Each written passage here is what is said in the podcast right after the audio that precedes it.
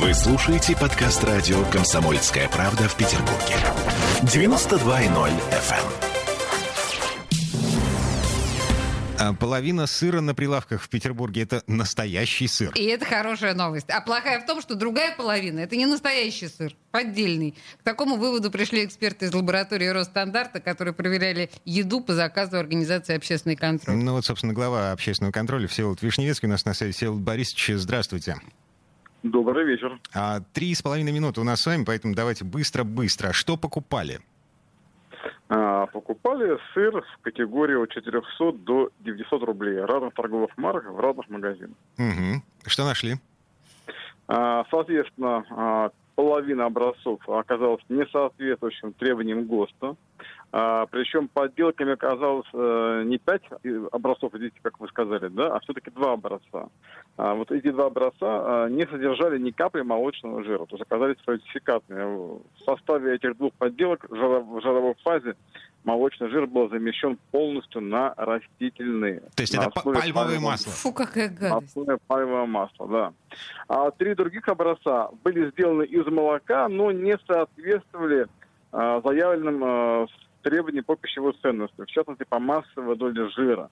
Ну, например, в одном из образцов масса доли жира была указана 45%, а оказалось более чем в два раза меньше, 22%.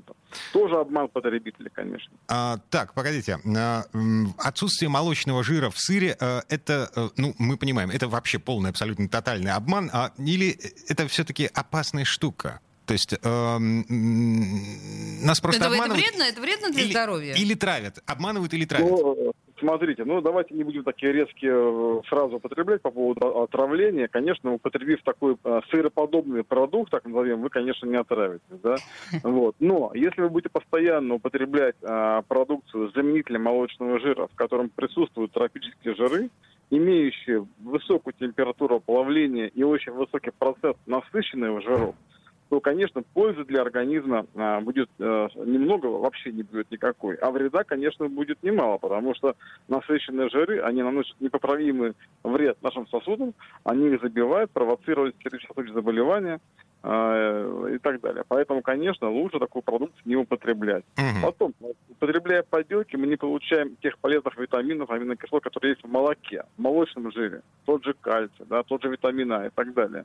А, поэтому, по сути, мы едим пустышку, а, да еще не очень полезную.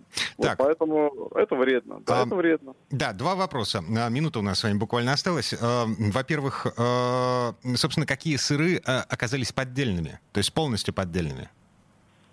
Это э, два наименования. Первое – это сыр, произведенный неким ООО «Экопродукт» э, с адресом прописки в Санкт-Петербурге.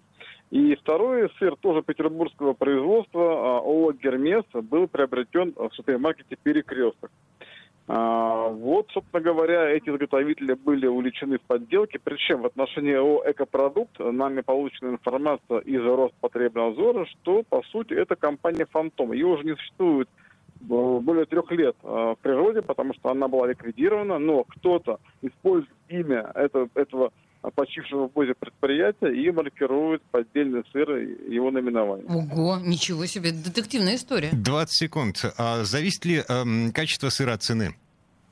Безусловно, обе подделки стоили около 400 рублей, тогда как цена а, натурального сыра не может стоить ниже 500 рублей. За килограмм. килограмм. Угу. Конечно. Это касательно полутвердого сыра. А твердые сыры могут уже и к тысяче рублей приблизиться. А, Всеволод Вишневецкий был у нас на связи, глава организации «Общественный контроль». Еще раз повторю, два из десяти образцов сыра – не сыр вовсе. Темы дня. Вы слушаете подкаст радио «Комсомольская правда» в Петербурге. 92.0 FM.